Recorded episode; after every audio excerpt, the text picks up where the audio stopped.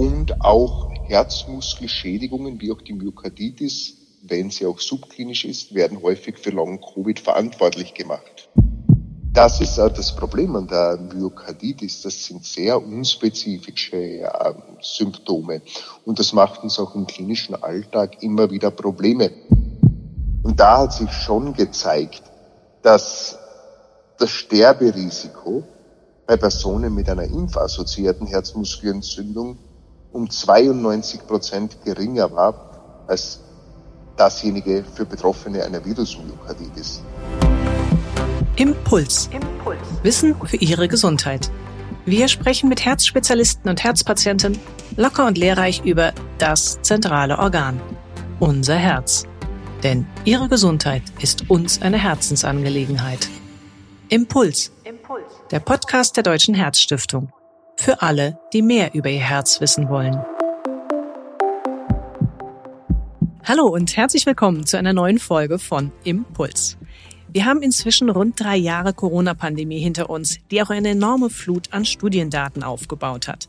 Eine der nach wie vor in der Wissenschaft wie auch bei Patienten intensiv diskutierte Frage ist dabei, mit welchen langfristigen Schäden am Herzen und anderen Organen ist durch die Infektion zu rechnen und mit welchen vielleicht durch eine Covid-Impfung. Im Fokus steht dabei besonders häufig eine Herzmuskelentzündung. Und daher soll es genau heute zu diesem Aspekt ein kleines Wissensupdate geben. Und ich freue mich ganz besonders, als Gesprächspartner dazu Privatdozent Dr. Dominik Rath am Telefon begrüßen zu dürfen. Hallo, Dr. Rath, ich freue mich. Hallo, ich freue mich auch. Dr. Dominik Rath kennt sich nämlich sehr gut aus mit Entzündungsprozessen am Herzen. Der Kardiologe forscht dazu am Universitätsklinikum Tübingen, unter anderem in einem von der Deutschen Herzstiftung geförderten Projekt. Mein Name ist Ruth Ney. Ich bin Medizinredakteurin bei der Herzstiftung. Ja, Dr. Rath, viele öffentliche Maßnahmen zum Schutz vor einer Corona-Infektion, die werden ja inzwischen eigentlich zurückgefahren. Glauben Sie denn als Mediziner, dass wir das Schlimmste der Covid-Pandemie überstanden haben? Ja, also das hoffe ich doch stark. Im Klinikum äh, bei uns ist noch nicht alles zurückgefahren. Auch wir müssen noch die FFP2-Masken regelhaft ertragen. Allerdings, äh, was mich hoffnungsvoll stimmt, ist, dass wir deutlich weniger schwer erkrankte Patienten im Krankenhaus haben unter den aktuellen Varianten, als das noch mit zum Beispiel der Delta-Variante der Fall war. Mhm, das ist ja doch ein positiver Trend. Inzwischen ist ja auch bekannt, dass es sich bei Covid-19 nicht um einen reinen Lungeninfekt gehandelt hat, sondern eher um eine Gefäßerkrankung. Und dadurch können ja auch ganz verschiedene Organe geschädigt werden. Darunter gehört auch das Herz. So über die letzten Jahre betrachtet hat sich da ja auch viel an neuen Erkenntnissen ergeben. Was sind denn da für Sie als Kardiologe die bislang spannendsten oder wichtigsten Erkenntnisse gewesen, wie das Virus SARS-CoV-2 hier schädigend wirkt? Ja, das ist eine sehr wichtige äh, Frage, auf die es ja einige mögliche ähm, Antworten gibt. Zunächst ist vielleicht mal festzuhalten, nur generell, dass Viren die häufigsten Auslöser einer Herzmuskel Entzündung sind und in der Anfangsphase einer sogenannten viralen Myokarditis der Erreger auch mal in die Zelle eindringen muss. Dazu braucht er einen äh, sogenannten Schlüssel, das ist im Falle von Covid-19 gegen den ACE-Rezeptor gerichtet, der auf den Herzmuskelzellen unter anderem sitzt. Also so kann das Virus hier in die Herzmuskelzellen kommen und das Virus konnte auch in Gewebeproben, Myokardbiopsien von Covid-19-Patienten nachgewiesen werden.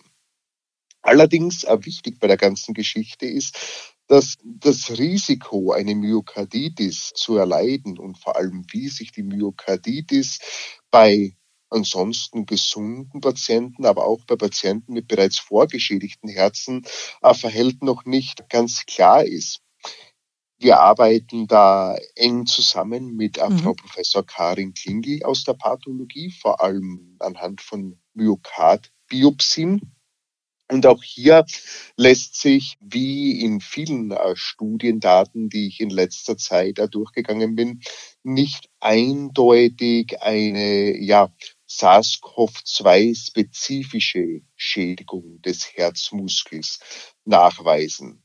sondern es handelt sich in den allermeisten Fällen hier um eine virale Myokarditis. Es gibt zwar diese und jene Thesen, abschließend, um das vereinfacht zu formulieren, ist allerdings die Pathogenese der Covid-19 verursachten Myokarditis nicht geklärt. Mhm, also um es kurz zusammenzufassen, man muss genauso zum Beispiel nach einer Grippeinfektion damit rechnen, dass es eventuell zu einer Myokarditis kommen kann, wie nach einer Covid-Infektion.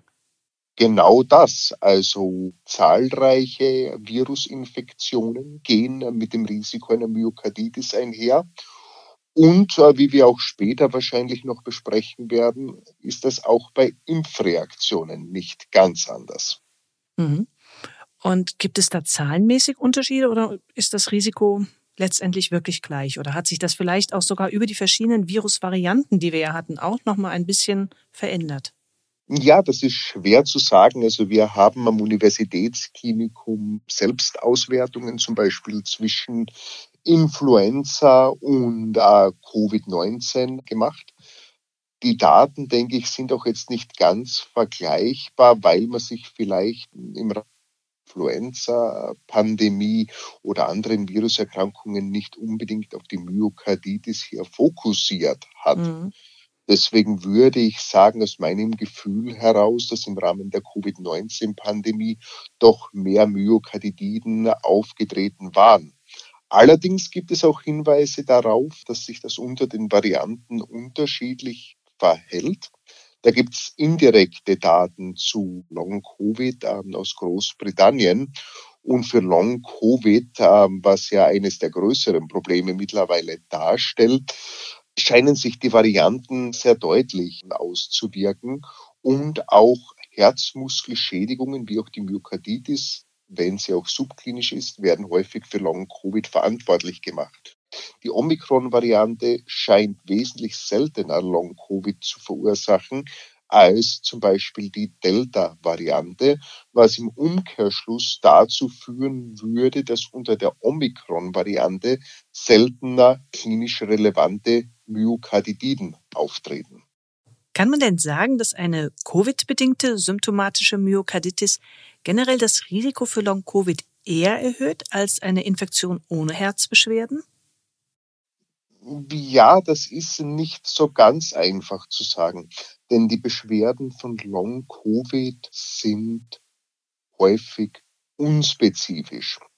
Aber auch hier gibt es ähm, Studiendaten, die Forscher anhand von Covid-19-Patienten, die auch mit Long-Covid äh, in Long-Covid-Ambulanzen vorstellig waren, erhoben hatten. Da konnte festgestellt werden, dass sich schon herzspezifische Veränderungen bei den meisten Patienten ergeben. Das wurde zum Beispiel mittels kardialen MRT-Untersuchungen festgestellt.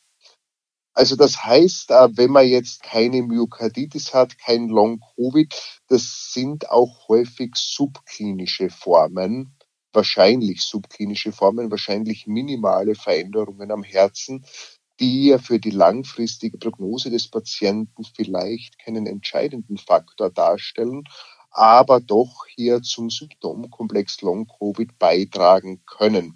Mhm. Also so direkt kann man das, denke ich, nicht sagen, wenn man keine Myokarditis hat, dass man kein Long-Covid und uh, vice versa. Mhm. Aber es gibt da definitiv oder höchstwahrscheinlich Überlappungen. Eine der großen Sorgen bei Patienten, die eine Myokarditis haben, ist ja, dass sich daraus vielleicht mit der Zeit eine Herzschwäche entwickeln könnte. Gibt es da Zusammenhänge auch bei der Covid-Infektion?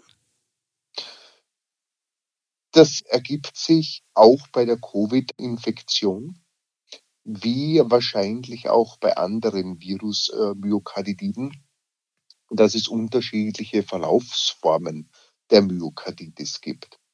Es gibt subklinische Myokarditiden, es gibt fulminante Myokarditiden und wir haben auch gesehen, dass bei manchen Patienten eine Covid-Myokarditis als die eindeutige Todesursache festgestellt wurde.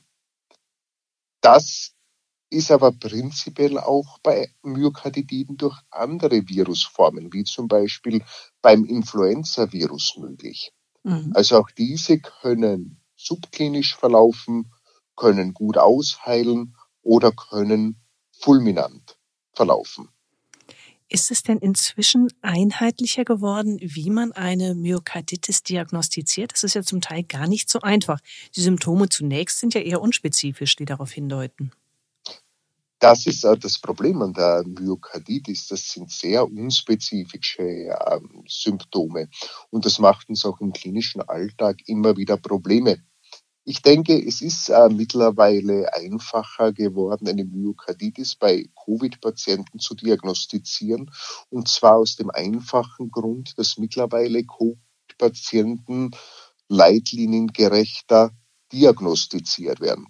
Wenn Sie sich noch erinnern könnten an den Beginn der Pandemie, waren ja Patienten sehr häufig ja, in Quarantäne auf Infektstationen. Mhm. Da wurde kaum jemand reingelassen. War ganz schwierig, einem Patienten eine ordentliche Diagnostik zu machen.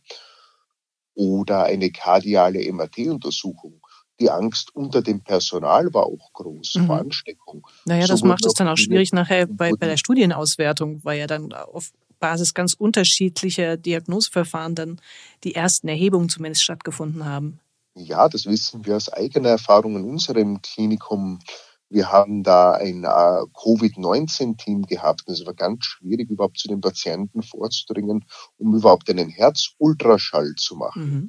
Es war damals eine sehr schwierige Situation. Ich denke, das hat sich mittlerweile deutlich gebessert, so dass auch wieder einheitlichere Diagnostikkriterien, insbesondere die Diagnostik über kardiale MRT-Bildgebung und ja, als Ultima Ratio sogar die Myokardbiopsie stattfinden. Und damit kann man dann zusammen mit den Troponinwerten wahrscheinlich ziemlich sicher sagen, es handelt sich um eine Myokarditis. Ja, es gibt da eine sehr hohe diagnostische Sicherheit. Mhm. zusammen mit Beschwerden, zusammen mit Biomarkern wie Troponin oder BMB, zusammen mit spezifischen Schädigungsmustern in der Biopsie, äh, zusammen mit äh, verschiedenen Mustern im bildgebenden MRD kann man die Diagnose der Myokarditis sehr, sehr sicher stellen. Wir hatten es ganz kurz angesprochen. Es ist ja mit den Zahlen immer so eine Schwierigkeit, auch über die Zeit wirklich klar zu sagen, so oft kam es zu einer wirklich zu einer echten Myokarditis und es war nicht nur ein Verdacht auf eine Myokarditis im Rahmen einer Covid-Infektion.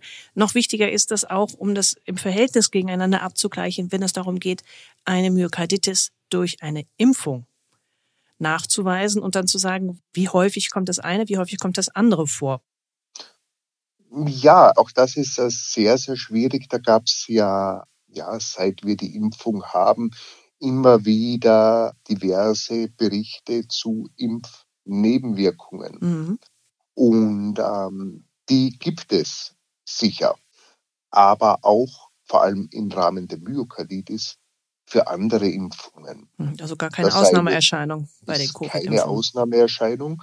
Das gibt es auch bei Influenza-Impfungen, bei der Pockenimpfungen, aber auch bei der Covid-Impfung. Also das muss man ganz klar mhm. sagen. Und da haben sich auch hier äh, gewisse Risikokollektive herauskristallisiert. Und es gibt auch so eine kleine Arbeit von Heidelberger Pathologen, die Sie wahrscheinlich kennen, mhm. die hier bei 25 Patienten, die unerwartet kurz nach einer Covid-Impfung verstorben waren, ja eine Obduktion durchgeführt haben. Genau. Und mhm. hier konnte immerhin bei vier Patienten eindeutig eine akute Myokarditis als Todesursache festgestellt werden. Die Kollegen beteuern zwar auch, dass die Impfnebenwirkungen selten und meistens milde verlaufen, aber es gibt diese schweren Verläufe. Also damit ist sicher nicht zu spaßen. Wenn auch Ihnen die Herzgesundheit wichtig ist, werden Sie Mitglied der Deutschen Herzstiftung. Infos dazu finden Sie im Internet unter herzstiftung.de. Um Patienten die Sorge vor einer Impfung zu nehmen, Wie groß ist denn nun nach aktueller Studienlage der Unterschied zwischen Infektions- und Impfrisiko für eine Myokarditis? Das kann man wahrscheinlich schon ziemlich äh, genau sagen, wenn man äh, die Daten auswertet und ähm, die durch eine äh, Virusinfektion verursachten Myokarditiden sind wesentlich häufiger, also signifikant häufiger als diejenigen, die durch eine Impfung verursacht werden. Und nichtsdestotrotz darf man auch nicht vergessen, dass die impfvermittelte Myokarditis meistens, und ich sage da bewusst meistens, also man darf das nicht bagatellisieren, aber meistens harmlos ausheilt. Mhm. Und vor allem nach kurzer Zeit wieder ausheilt, während das bei der Virus-Myokarditis verursacht durch zum Beispiel Covid-19 häufig nicht so schnell der Fall ist. Wenn es milde heißt, ist es dann immer automatisch damit verbunden, dass die nur vorübergehend sind? Oder sind dann auch bei einem milden Verlauf vielleicht vereinzelt doch langfristige Folgen auch zu befürchten? Naja, es gibt ja tatsächlich auch Auswertungen, wissenschaftliche Auswertungen, vielleicht da zum Anfang, um Ihre Frage zu beantworten, die jetzt impfassoziierte Myokarditiden oder Nebenwirkungen mit wirklich virusvermittelten Wirkungen hier vergleicht. Da gab es diese junge Studie hier aus Hongkong, mhm. Die jetzt diese ungefähr 100 Patienten nach Covid-Impfung mit Myokarditis diagnostiziert haben und diejenigen verglichen haben gegen ein historisches Kontrollkollektiv mit virusinduzierter Myokarditis. Und da hat sich schon gezeigt, dass das Sterberisiko, also wenn wir jetzt wirklich über da harte Zahlen sprechen wollen, bei Personen mit einer impfassoziierten Herzmuskelentzündung um 92 Prozent geringer war als dasjenige für Betroffene einer Virusmyokarditis. Natürlich ist das äh, mit einem historischen Kontrollkollektiv verglichen. Das kann man sicher nicht ähm, eins zu eins auf eine große randomisierte Studie umlegen. Allerdings sind das schon Zeichen, dass die impfassoziierten Myokarditiden eindeutig benigner verlaufen als die virusassoziierten hm. Myokarditiden. Ist ja bei der Vielzahl an Impfungen, die jetzt bislang schon stattgefunden haben, ja doch durchaus beruhigend, wenn man diese das Zahlen hört. Ja. Heißt aber, Sie haben es selber betont, Vorsicht muss trotzdem immer noch sein. Das heißt, auf die entsprechenden Symptome achten und dann die Patienten entsprechend behandeln. Kann man die Patienten dann auch problemlos behandeln? Wie sind da Ihre Erfahrungen? Das ist leider sehr schwierig. Patienten mit Myokarditis, das sagen wir so, eine Herzschwäche verursacht durch eine Myokarditis kann man behandeln zum Beispiel mit der Herzschwäche Medikamenten. Mhm. Allerdings spezifisch auf eine Covid-vermittelte Myokarditis kann man aktuell nicht behandeln und Long-Covid durch subtile zum Beispiel Herzschäden verursacht, kann man auch sehr schlecht behandeln. Mhm. Und eine weitere spannende Frage bleibt natürlich auch, wieso kommt es überhaupt nach einer Impfung, sei es jetzt Grippe, aber wir gucken jetzt vor allem ja mal auf die Covid-Impfung. Wieso kommt es bei einigen Patienten eben zu einer solchen Herzmuskelentzündung? Welche aktuellen ja. Überlegungen gibt es denn da? Da gibt es aktuelle Überlegungen, aber auch äh, die Datenlage hierzu ist, äh, wie Sie sich wahrscheinlich äh, vorstellen können, noch unbefriedigend. Mhm. Wir in Tübingen mit dem Klinikum äh, des Saarlandes zusammen sind der ganzen Geschichte vielleicht etwas näher kommen, wie wir vorher schon angesprochen mhm. haben. Da wurde festgestellt in unserer Arbeitsgruppe, dass bei einer impfbedingten Myokarditis spezielle Autoantikörper gebildet werden. In unserem Fall hier Autoantikörper gegen den Interleukin-1-Rezeptor-Antagonisten. Und der normalerweise überschießende Immunreaktionen hemmt, die durch Interleukin-1 vermittelt werden. Mhm. Und solche Autoantikörper können bei Patienten mit einer schweren Covid-19, also impfassoziierten Myokarditis vorkommen. Und Jetzt gibt's auch, mhm. und das ja, wäre dann eine mögliche Überlegung, dass es dadurch zu dieser Herzmuskelentzündung dann auch kommt.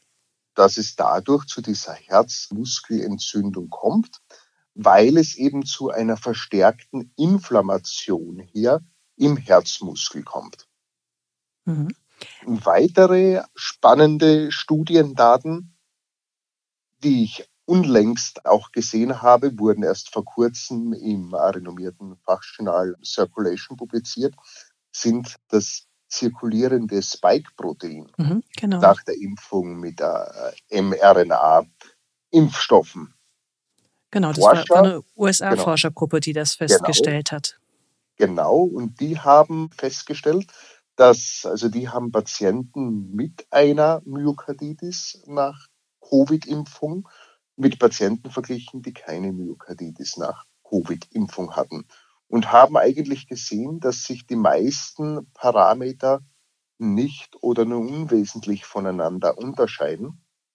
Allerdings war eine Sache ganz auffällig, dass diese Patienten, die eine Myokarditis entwickelt hatten, ja, bei denen zirkulierendes Spike-Protein, also was ja durch die Impfung vermittelt wird. Was ja eigentlich abgefangen werden sollte. Was abgefangen werden sollte, aber bei diesen Patienten trotzdem zirkulierend war. Mhm. Und so wird postuliert, dass dieses Spike-Protein vielleicht selbst Gefäße schädigen kann oder auch das Endothel der Gefäße schädigen kann, was zu einer verstärkten wiederum Endothelinflammation oder ja durch Blutungsstörungen des Herzens führen kann.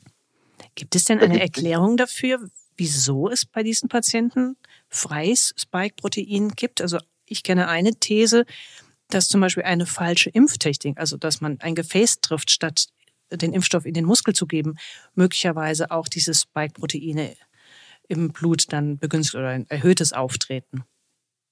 Ja, das habe ich auch gelesen. Das ist sehr interessant. Ich habe mich ähm, auch immer gefragt, warum eigentlich äh, Pfizer und Moderna in ihre Richtlinien zum Impfstoff festschreiben, dass die Impfung unbedingt intramuskulär erfolgen soll und nicht IV. Ich denke, das geht eben auf diese Geschichte mit der falschen Injektionstechnik zurück. Das stützt sich allerdings, muss man auch klar festhalten, auf Daten aus Mausexperimenten, mhm. bei denen äh, Mäusen entweder intramuskulär hier injiziert wurde oder intravenös injiziert wurde. Und da aber gesehen wurde, dass bei den Mäusen, äh, die den Impfstoff intravenös bekommen haben, es deutlich häufiger zu fulminanten Myokarditiden kommt. Sei es äh, durch die zum Beispiel raschere Anflutung des Wirkstoffes. Mhm. Damit Aber wäre ja auch mehr freies Spike-Protein zunächst mal vorhanden, bis es wieder mehr, genau, wird. wäre mehr vorhanden.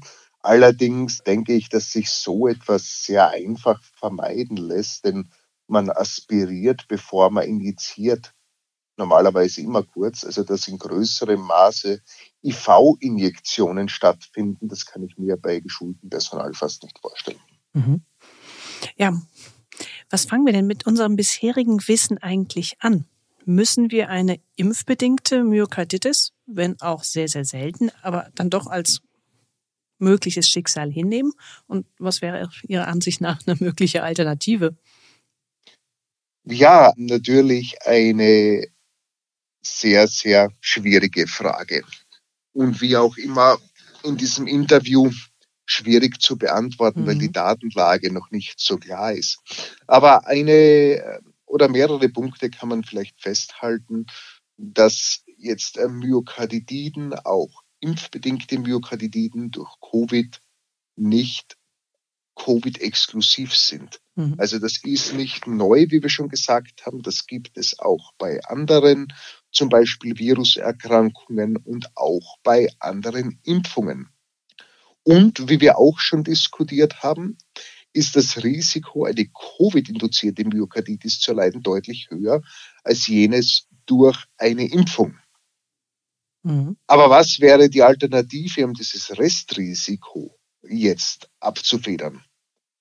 Ich glaube, aktuell muss man da nur sagen, da wäre die Alternative keine Impfung. Klarerweise. Was anderes haben wir im Moment nicht. Aber das ist wahrscheinlich noch kein gangbarer Weg. Mhm. Da werden wir die Zukunft noch abwarten müssen. Ja, es gab und, ja zumindest gerade in der Anfangsphase, als die besonders pathogenen Varianten auch unterwegs waren an Covid, konnte man ja deutlich ja auch den Unterschied sehen, dass diejenigen, die nicht geimpft waren, doch ein weitaus größeres Risiko für einen schweren Verlauf hatten. Ja, ja. Und jetzt ist auch hier die äh, Frage, wie Sie auch wissen hier, ist die Variante, sind die Varianten insgesamt weniger gefährlich oder ist das jetzt auch mit Teil der ausgedehnten Impfkampagne zusammen mit einer Herdenimmunität, dass die Verläufe im Moment, wie wir auch im Krankenhaus sehen, deutlich benigner sind. Aber ich glaube, um auch wirklich ehrlich zu sein, dass sich mit der aktuellen Technik, mit dem aktuellen Wissen solche Impfnebenwirkungen, das ist zwar etwas salopp ausgedrückt, aber auch wirklich solche Myokarditiden im Sinne einer Impfung nicht zu 100 Prozent vermeiden lassen. Das Einzige, das was man vielleicht, nicht möglich. Hm, was man vielleicht ja. aber positiv sagen kann, dadurch, dass der Fokus natürlich so darauf gerichtet ist, dass es zu einer Myokarditis kommen kann, ist man natürlich viel aufmerksamer und erkennt es auch viel, viel früher. Was man, wenn Sie sagen, bei anderen Impfungen gab es das auch, dann vielleicht eher sogar übersehen hätte. Ja, und natürlich ist die Diagnostik der Myokarditis, das muss man ja auch sehen, mit verbesserter Technik mittlerweile sehr, sehr zielgenauer möglich, als das noch, würde ich mal sagen, vor 20, 30 Jahren der Fall war. Also da haben wir schon sehr, sehr gute Möglichkeiten. Wo wir allerdings die Probleme haben und warum eine Myokarditis trotzdem sehr schwer ausgehen kann, ist, dass man nicht oder in häufigen Fällen nicht konkret das Krankheitsbild behandeln kann, sondern die Auswirkungen und das oft mehr schlecht als recht. Mhm. Siehe Long Covid. Ja. Also das stellt uns noch immer das, was vor, Sie vorhin erwähnt hatten, genau. Probleme. Ja. Mhm. ja, also es bleibt auch trotz der großen Flut an Studien, trotz all des Wissens, was sich in den letzten drei Jahren angehäuft hat, doch immer noch ein großes Feld mit ganz, ganz vielen Fragezeichen, wenn ich das so zusammenfassen darf. Das würde ich auch sagen, aber wir müssen auf der anderen Seite auch positiv festhalten, dass wir dieses Erkrankungsbild in dieser Form ja erst seit drei Jahren haben und in dieser Zeit schon so viel Wissen zusammengekommen ist und das Wissen hier immer mehr wird. Also das stimmt mich für die Zukunft ähm, schon sehr, muss ich sagen, sehr zuversichtlich. Ja, ist doch ein gutes Schlusswort. Vielen Dank für das Gespräch, Dr. Rath. Sehr, sehr gerne. Was also wissen wir? Mit dem SARS-CoV-2-Virus ist definitiv ein weiteres Virus in die Welt hinzugekommen, das eine Herzmuskelentzündung hervorrufen kann. Moderne Diagnostik erleichtert immerhin die frühzeitige Diagnostik. Doch wir müssen ebenfalls wohl akzeptieren, dass eine Covid-Impfung auf der einen Seite definitiv vor schweren Infektionsverläufen schützt, aber auf der anderen Seite auch mit einem, wenn auch vergleichsweise deutlich geringeren Risiko verbunden ist, ebenfalls eine Myokarditis auszulösen. Warum das so ist, das wird die Forschung sicherlich noch eine ganze Weile beschäftigen, wie auch Fragen zu Long-Covid. Es bleibt also hochspannend.